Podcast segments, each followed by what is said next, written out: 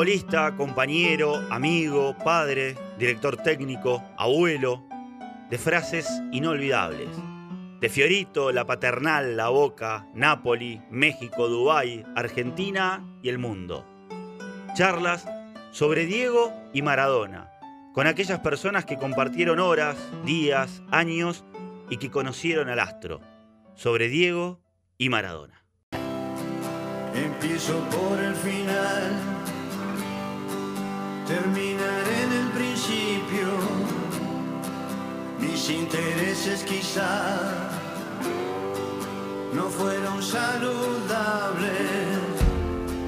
Yo ya no puedo cumplir hazañas que prometí, solo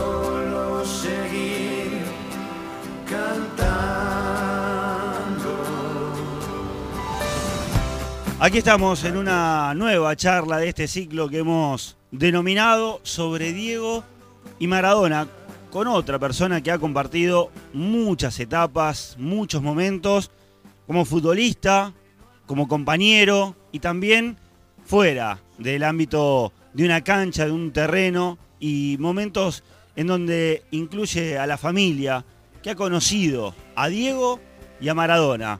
Le vamos a dar la bienvenida y le agradecemos por estos minutos y por esta charla a Pedro Troglio. Pedro, ¿cómo te va? Martín Daer. Hola Martín, ¿cómo estás? Un gran cariño, todo bien por suerte. Bueno, me alegro. Gracias por, por estos minutos. Eh, decile a la gente y, y- y contanos lo primero que se te viene a la cabeza cuando te dicen Maradona o Diego. ¿Qué se te viene? Y a mí, no, a mí se me viene siempre una idolatría. Es decir, yo, la palabra es idolatría en todos los aspectos, que puede ser idolatría desde lo futbolístico, que fue lo primero, y después idolatría desde el humano, que fue lo segundo, porque yo tuve la suerte, yo tengo cinco años menos que Diego, cuando Diego debutó en primera yo tenía 10 años, y él 15, ¿viste? o 16 y 11. Y uno empieza a, a, a ir enganchándose con ese chico que arranca, que empieza a jugar en la selección a los 16 años y empieza una idolatría futbolística como la de todos los chicos de hoy con Messi, ¿no? Que han idolatrado a Messi. Hmm.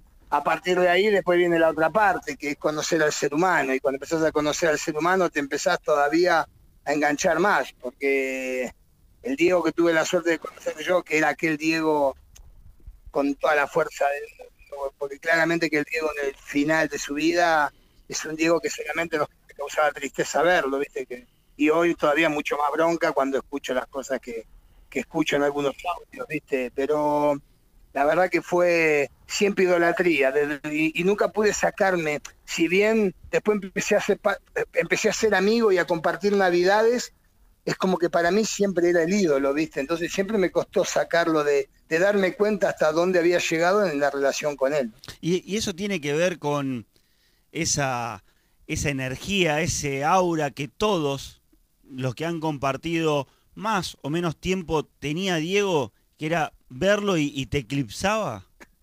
Mira, yo te cuento una anécdota que lo pinta de lo pinta totalmente como era. Hmm. En, el, en un hotel de Capital, ahí muy importante, eh, Quique Wolf hacía su, su fiesta de todos los años, ¿viste? De simplemente fútbol. Y ahí iban periodistas, cantantes, famosos, actores, los mejores cantantes argentinos, los mejores famosos argentinos, los mejores futbolistas, los mejores técnicos, iban todos. Eran 600 personas. Ahora entraba Diego y yo recuerdo que en un momento todas las mesas mirando para la mesa de Diego. Y estábamos hablando de un lugar donde eran todos famosos.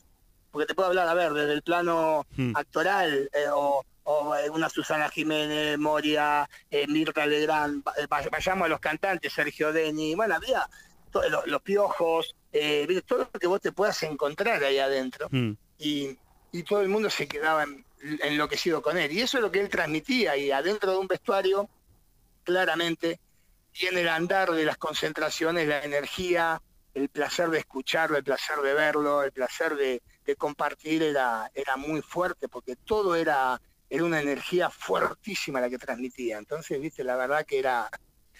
Iba que sentando, siempre- yo perdíamos un partido y de golpe salíamos en el túnel y se estaba agarrando el trompada con algún contrario, viste, en el túnel, es decir, generaba, claro, generaba locuras adentro del vestuario. eh, que hacían que uno se enganchara. Y bueno, y después cuando recorríamos el mundo, prácticamente él no salía.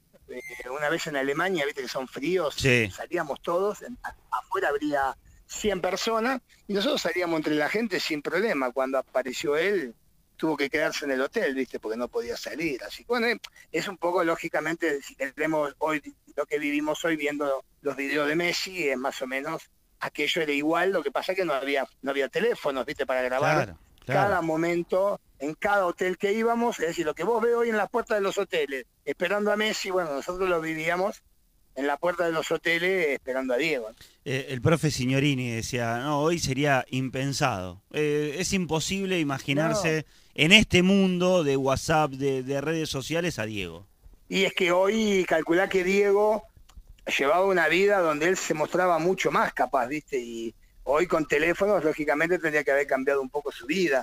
claro. Eh, porque él salía, iba acá, iba allá y los cra- los cracharían en todos lados.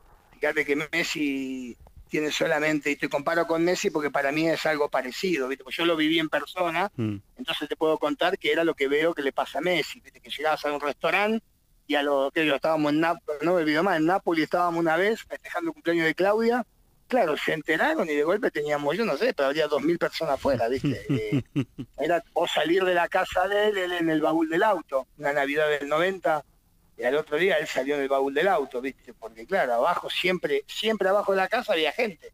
Él tenía que salir en el baúl del auto y bueno, y situaciones así era vivirlas cotidianamente. ¿Te, te ha tocado sacarlo en, en tu auto y decir, vamos, Diego, te, te saco en el baúl? Sí, sí, esa, esa Navidad del 90, el 26, el 26, no el 24, el 25, el 26 teníamos que salir a hacer unas compras, me dijo, vamos a hacer unas compras, Mm, fíjate, iba una locura, me iba a bajar yo a comprar porque él no. claro. Eh, y salió en el baúl del auto y cuando hicimos 200 metros se puso adelante.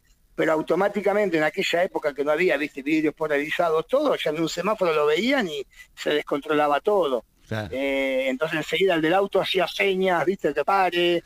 Era una situación muy difícil, eh, pero era, qué sé yo, era, era lindo estar con él, era linda hasta las navidades con él. Contaba chistes hasta las 7 de la mañana contando chistes. Por ejemplo, estuvimos el 24, el 25 de la madrugada, sentado en un sillón y contaba chistes.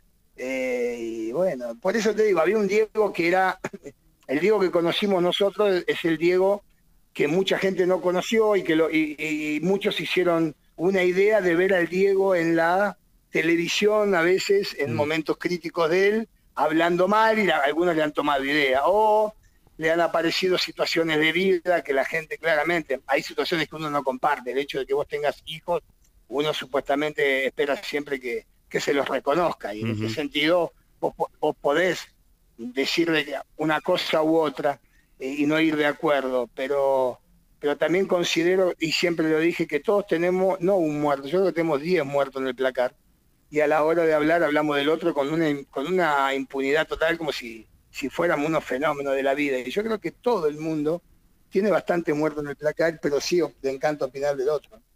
Eh, Pedro, vos lo conociste o jugaste por primera vez eh, aquel partido que fue como una especie de revancha en el 87 frente a Alemania, ¿fue ese el primer partido?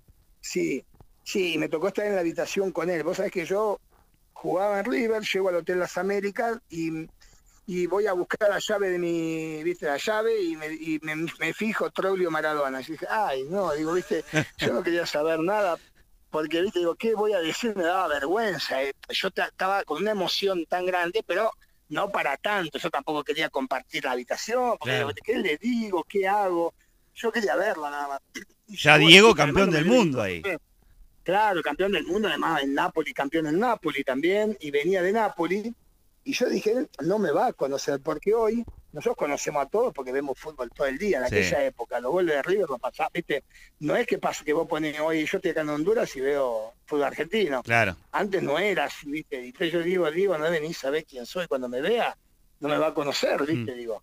Bueno, y me acuerdo que llega al- el día siguiente, llega al, al hotel y, y me vino a hacer, me dice, hola Pedrito. Ya cuando me dijo hola Pedrito me sacó un peso terrible porque ya me conoció. Y bueno, después fuimos a la habitación después de comer, eh, comimos temprano, porque ahí se comía temprano, fuimos a las nueve y cuarto a la habitación, ¿viste? Nueve y media.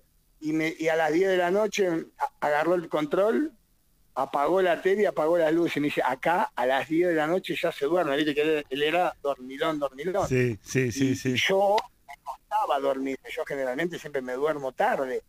Pero a las 10 de la noche apagó todo y yo me quedé, viste, sin para que él pudiera dormir tranquilo. Y, y- y esas primeras charlas, que era eras como uno más, porque me imagino vos eras ahí en la cama un- una estatua.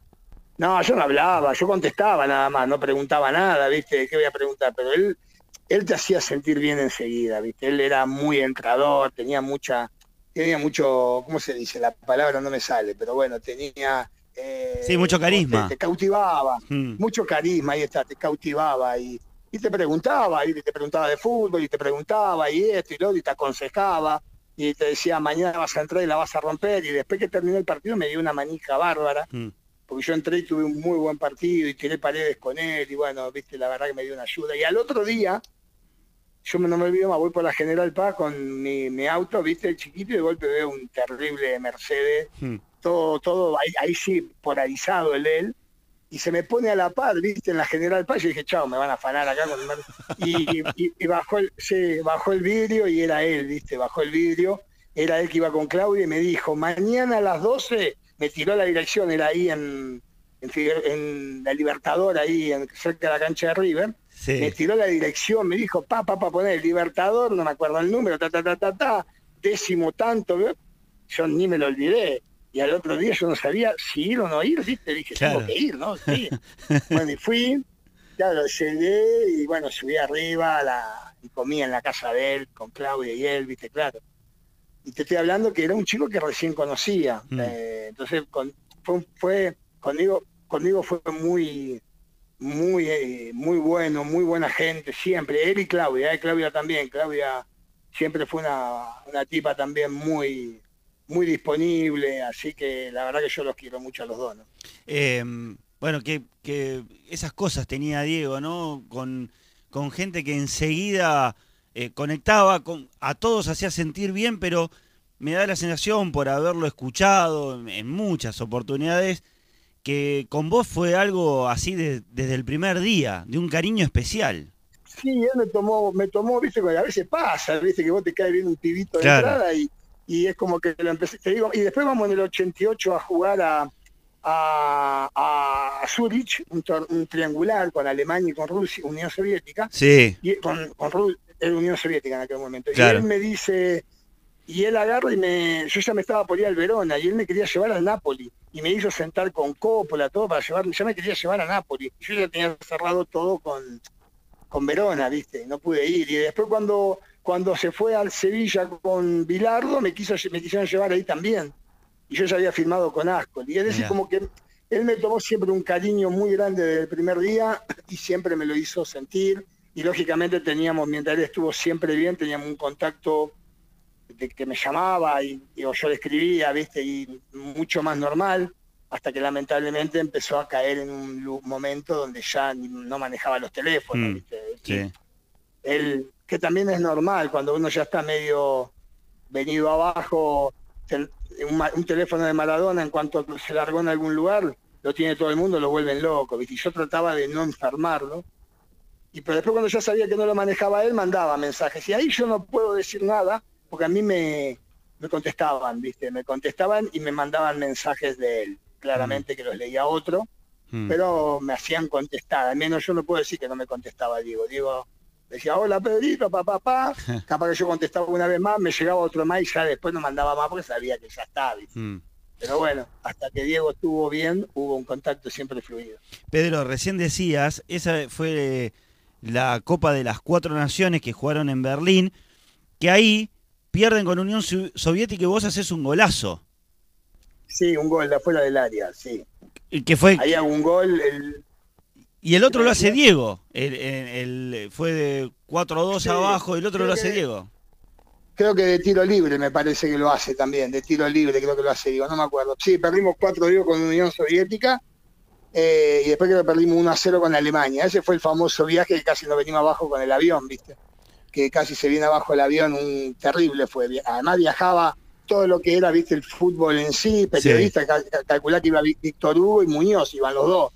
Víctor Hugo y José María Muñoz en el avión, así que al otro día me acuerdo que en la crónica, en el- la o sea, mirá lo que te estoy diciendo, hubiera Sí. pasado eso hoy. Yo te puedo explicar que hubiera habido cada video que te morí, pasaban los bolsos, no, no sé lo que Mm. fue, se cayó un rayo, nos agarró un rayo al avión, casi nos venimos abajo, y al otro día sale en la crónica de sexta casi desastre nacional.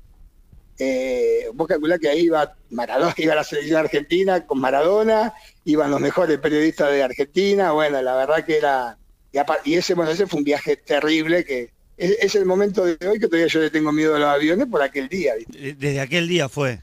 Desde aquel día, o sea, a mí Claro. me encantaba, yo hasta ese momento tenía tres, cuatro viajes nada más, creo que había viajado con River a Mar del Plata un par de veces, Mm. primero viaje yo nunca me había subido a un avión porque en casa jugábamos con los avioncitos, no podíamos pagar un pasaje en el avión ni loco. Y claro, y entonces creo que viajé por primera vez con River a un torneo de verano. Y después, bueno, este creo que fue mi primer viaje largo. Mi primer viaje largo fue. Y claro, le tomé un cagazo terrible que es el día de hoy que lo llevo a cuesta. ¿Qué te parece?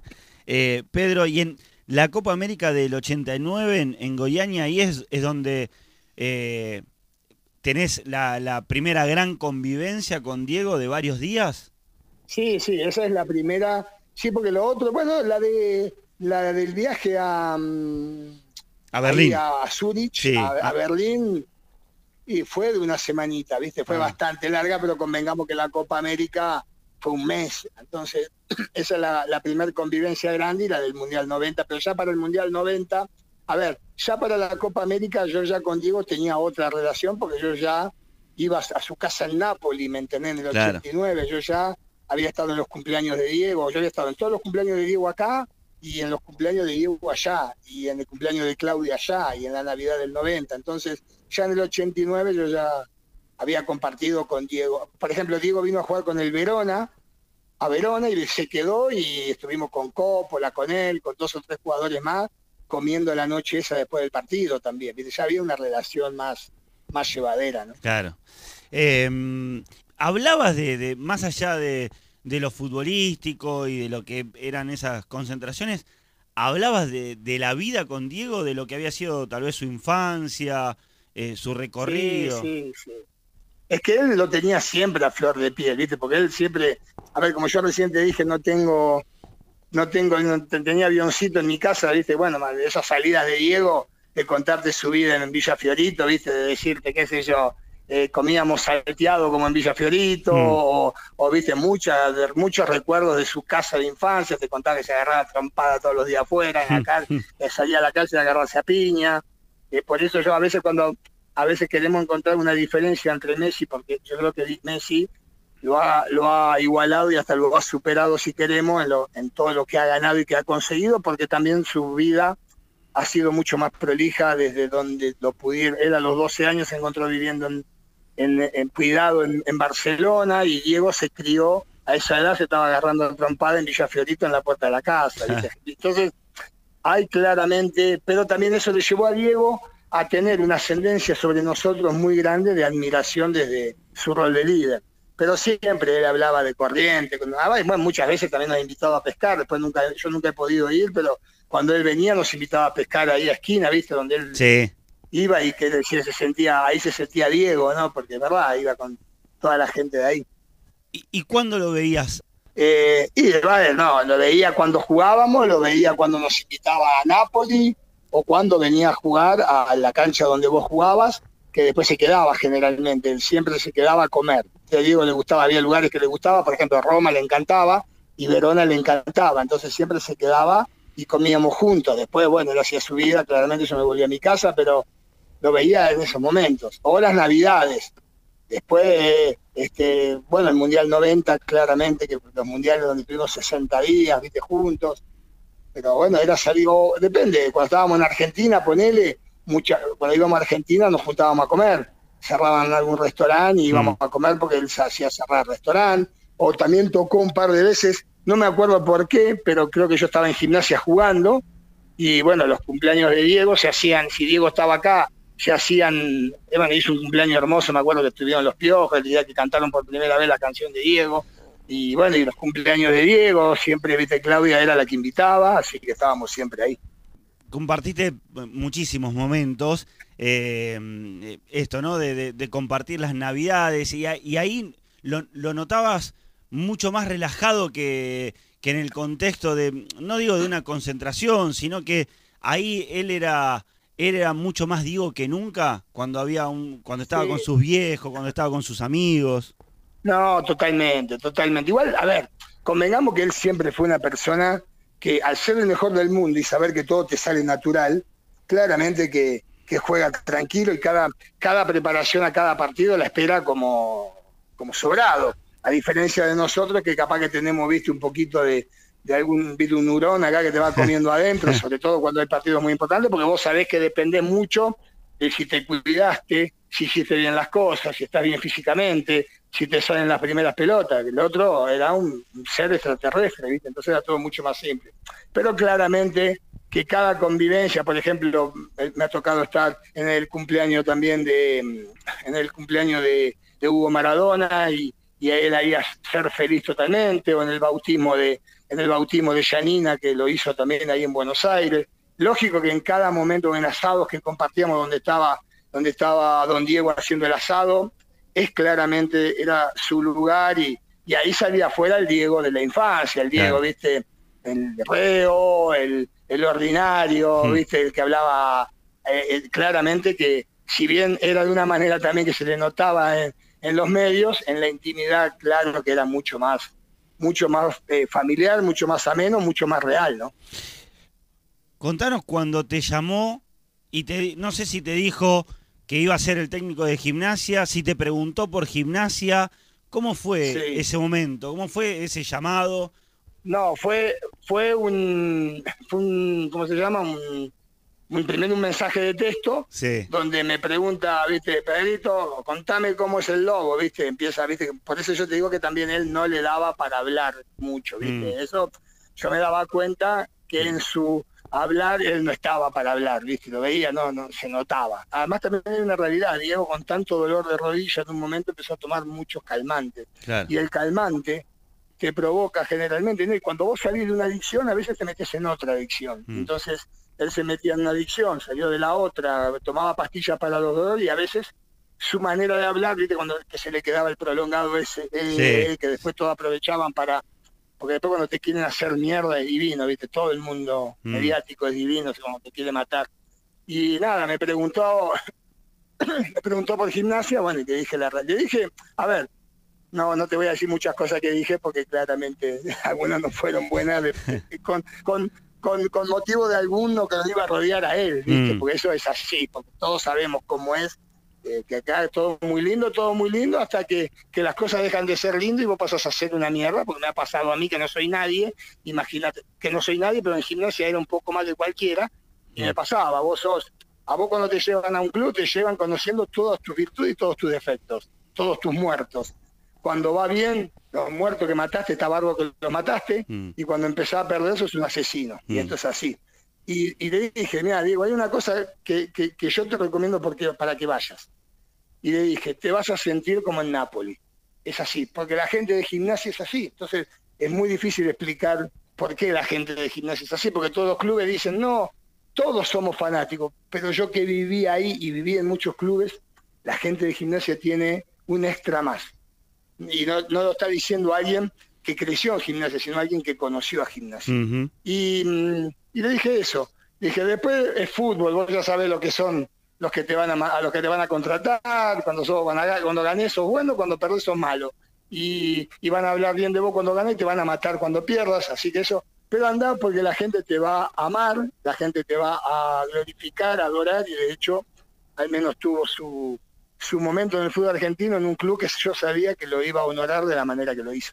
¿Y ahí vos sabías que, que iba, que iba a agarrar, que iba a ser el técnico de gimnasia o todavía tenías, tenías tus dudas? digo, a- como lo conocías, hasta que no, lo ya él vea. me había dicho, no, no, él ya me había dicho que sí ahí. Ya él ahí era la decisión final, ya él ahí ya estaba. Ya estaba que agarraba y le dije, no deje de agarrar, le digo, no deje porque es tu posibilidad. Eh, volver a Argentina a dirigir y es un club que te va a dar cariño. No, no, yo ya sabía que ahí, bueno, después no sé, es algo que no llegaran a un acuerdo, pero Mm. él estaba con ganas de hacerlo y, y lo hizo, y después volvimos a hablar dos veces más por, por eh, mensaje de, de audio, Sí. eh, dos veces dos veces más, y, pero eran momentos que viste, ganaba, entonces yo le escribía porque sabía que estaba contento y él estaba feliz, y así que bueno, tuvo, yo creo que tuvo al menos un final como merecía, dentro de una cancha de fútbol en Argentina y con toda, con todos los homenajes sabidos y por haber como él merec- merecía. Y vos que lo conocías, eh, ¿sabías que o, o pensabas que Diego necesitaba ese, me cuesta decirle último reconocimiento, pero ese reconocimiento del fútbol argentino? Porque si hay algo que me quedó Es que de lo que decía, de lo que Decime. contaba Signorines, eh, Diego necesitaba todo el tiempo de- del cariño de la gente, como que en cierto punto dudaba o, o temía que la gente se olvide. Y vos decís, Maradona se va a olvidar. Es que, y, pero escúchame, ¿vos viste lo de Messi ayer? Sí. Nosotros, a ver, yo, nosotros, ¿qué podemos pensar? Messi, multi, multi, multimillonario, no hay dudas de que es el mejor de todo, que es un fenómeno.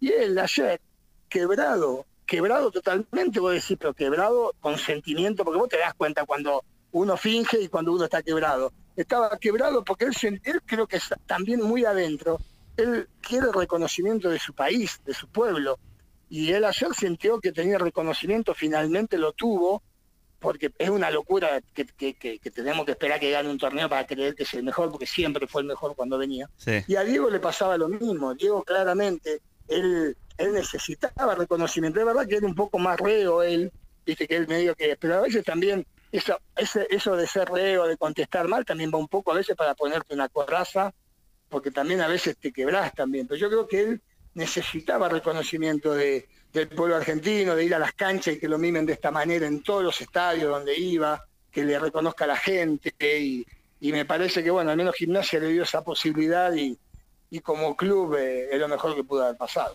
¿Y te acordás la última vez que hablaste con Diego? ¿O, e- o ese último mensaje que te decía? No, la última vez me saludó, eh, a ver, si hablamos del último, hablamos Mm. después de un partido que ganó y, y que estaba feliz y vos papá y después termina ¿viste, saludándote como te saluda, cha Pedrito, pero bueno, a lo mejor la, última vez que lo sentí, lo sentí, ya la voz no se la sentí bien como, lo, como las veces anteriores, ¿viste? Yo, Mm.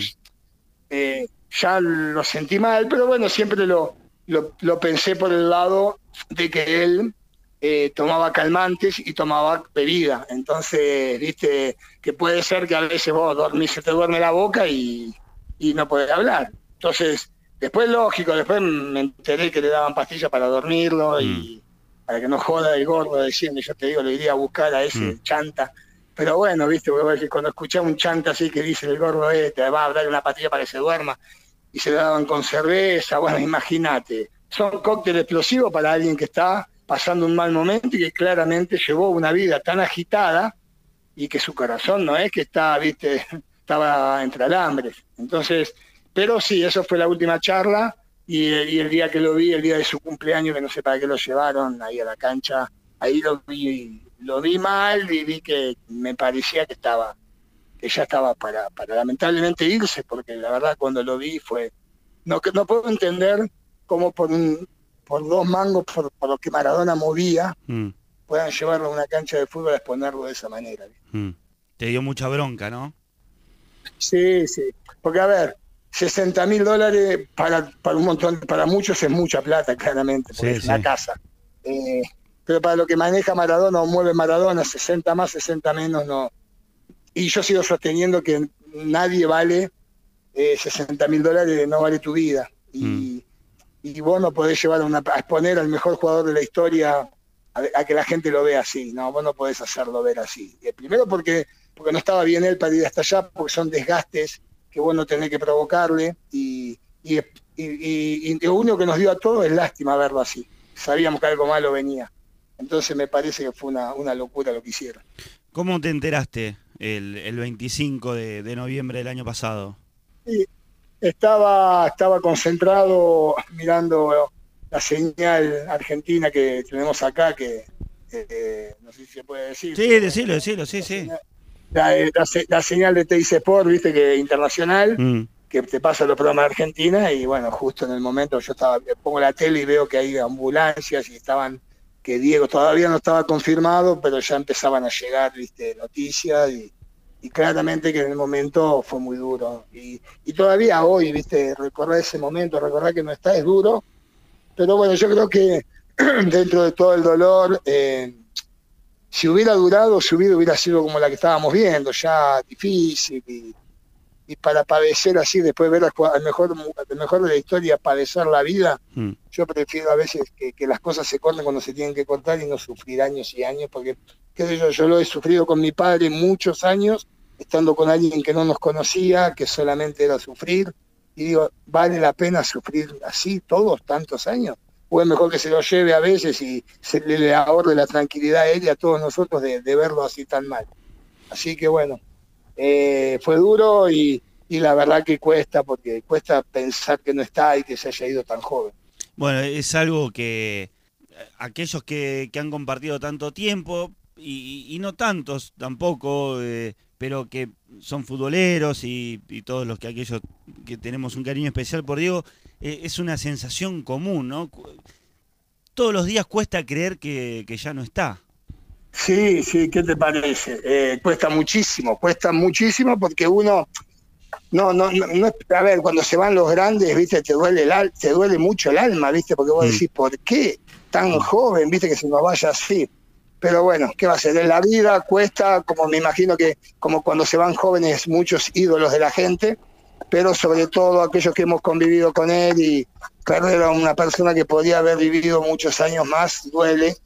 Pero bueno, es lo que toca, es también la vida que él ha buscado, porque en definitiva él ha hecho una vida difícil para lo que él, para el deportista que él era y, y quiera o no quiera, en algún momento también el de arriba o tu cuerpo te pasa factura. Mm. Pedro, ¿quién fue Diego y quién fue Maradona para vos? Bueno, para mí Maradona fue el mejor jugador de la historia de todos los tiempos y no habrá uno igual. Eh, sí, es verdad que hay otros cuantos, incluido el que el monstruo que tenemos nosotros que es Messi, pero bueno, para los que somos, para los que pintamos canas, Mm. Mara, eh, eh, esto es también algo ridículo, pero es normal. Es decir, los chicos jóvenes el día de mañana van a decir Messi, y aunque aparezca otro mejor que Messi, van a decir Messi. Nosotros, para nosotros Maradona es, es el símbolo de, de Argentina, del fútbol, al menos para los que pintamos canas. Y Diego fue un gran amigo, una persona muy, muy, viste, disponible siempre, eh, ayudando, llamando, levantando el ánimo, que miles de cosas. Fue una- una- un ser humano hermoso de conocer, porque yo conocía al Maradona jugador y conocía al Maradona persona y claramente que, que estoy feliz de haber conocido a los dos, al ídolo y, a la persona. Y con los dos compartí le agradezco los hermosos momentos que me hizo vivir, vacaciones que también me invitó, bueno, miles de cosas que me hizo vivir que, que, solamente alguien como él podía pasar, que no, lo hacía con todos, pero bueno, tuve el beneficio de, de poder vivirlo. Si tenés que recordar una frase o algo que te haya dicho o un momento, un instante, que puede ser una foto, puede ser una anécdota, ¿qué, qué es lo primero que se te viene? Eh, espera, perdón. Eh, perdona, perdón, pero viste, se te viene la emoción. No, no, está es bien, difícil. Pedro. no. Eh, perdona, no, sí, tengo, que- tengo el mejor recuerdo que es un cuadro que tengo acá de, mi, de Diego en el Mundial con mi papá, ¿viste? Mm. Una foto con mi viejo. Y bueno, claramente que él quería sacarse la foto con él y bueno, tengo esa foto en mi casa y, y es el recuerdo más lindo que tengo porque, qué sé yo, ¿viste? Verlo a mi viejo al lado de Diego son las emociones que, que el fútbol me dio y que me dio la posibilidad de conocerlo. Perdona. No, no, Perdona. por, por- por favor, aparte, eh, eh, son emociones genuinas, no, no era la idea que, que, que- que llegues a ese No, momento, no. pero uno tiene que hacer lo, lo que siente y, bueno, lo que decías hace un rato, No, es que- uno se da cuenta cuando son genuinas que- y cuando no. No, es que desde que pasó, viste, lo de mi viejo y, lo de- Mm. y después lo de Diego, ¿viste? fue las dos cosas juntas. Mi papá fue el junio del 2020 que yo no pude ir y cayó después lo de Diego y, Mm, y claramente yo también acá, viste, yo no, no, no pude ir al país y mm, hay situaciones que vuelven atrás porque cuando se van aparecen los recuerdos, porque cuando uno los tiene, no, no, bueno, vive la vida, pero cuando pasa lo peor, afloran los recuerdos, tanto de mi vida de chico, a, con mi viejo, a la vida que viví con Diego. Entonces son, bueno, justo me tocaste qué momento y ese es el mejor momento que tengo. Bueno, qué, cosa más linda que unir al viejo y, bueno, ni hablar con Diego, con quien has tenido la, la- la suerte de compartir tanto. La última, Pedro, Sí. em, Sí, si tuvieses la posibilidad de decirle algo, se te presenta Diego y, y tenés la, la- esa chance de decirle algo, ¿qué le dirías? No, me gustaría encontrarlo más vale en el túnel del tiempo, 30 o 40 años atrás, y, y decirle que no se cague la vida, sobre todo con, con la, la mierda de, de cosas que todos sabemos que él ha tenido, Mm. el problema de su adicción, volvería atrás para que no se, contarle que se va a cagar la vida. Y, y bueno, este sería el mejor mensaje que me, me gustaría volver a esa etapa, seguramente hoy estaría vivo y hubiera jugado no solamente hasta los 30 en, en un furor, sino que hubiera jugado como está Messi hoy, todavía intacto hasta los 36, 37, 38 y, y deleitarnos a todos. Así que me gustaría entrar en el túnel del tiempo y, y tratar de ayudarlo en ese momento. Gracias Pedro, gracias por, por esta charla y, y por estos minutos y por tantos recuerdos de Diego. Gracias a vos. Abrazo grande. Terminar en el principio, mis intereses quizá no fueron saludables. Yo ya no puedo cumplir hazañas que prometí.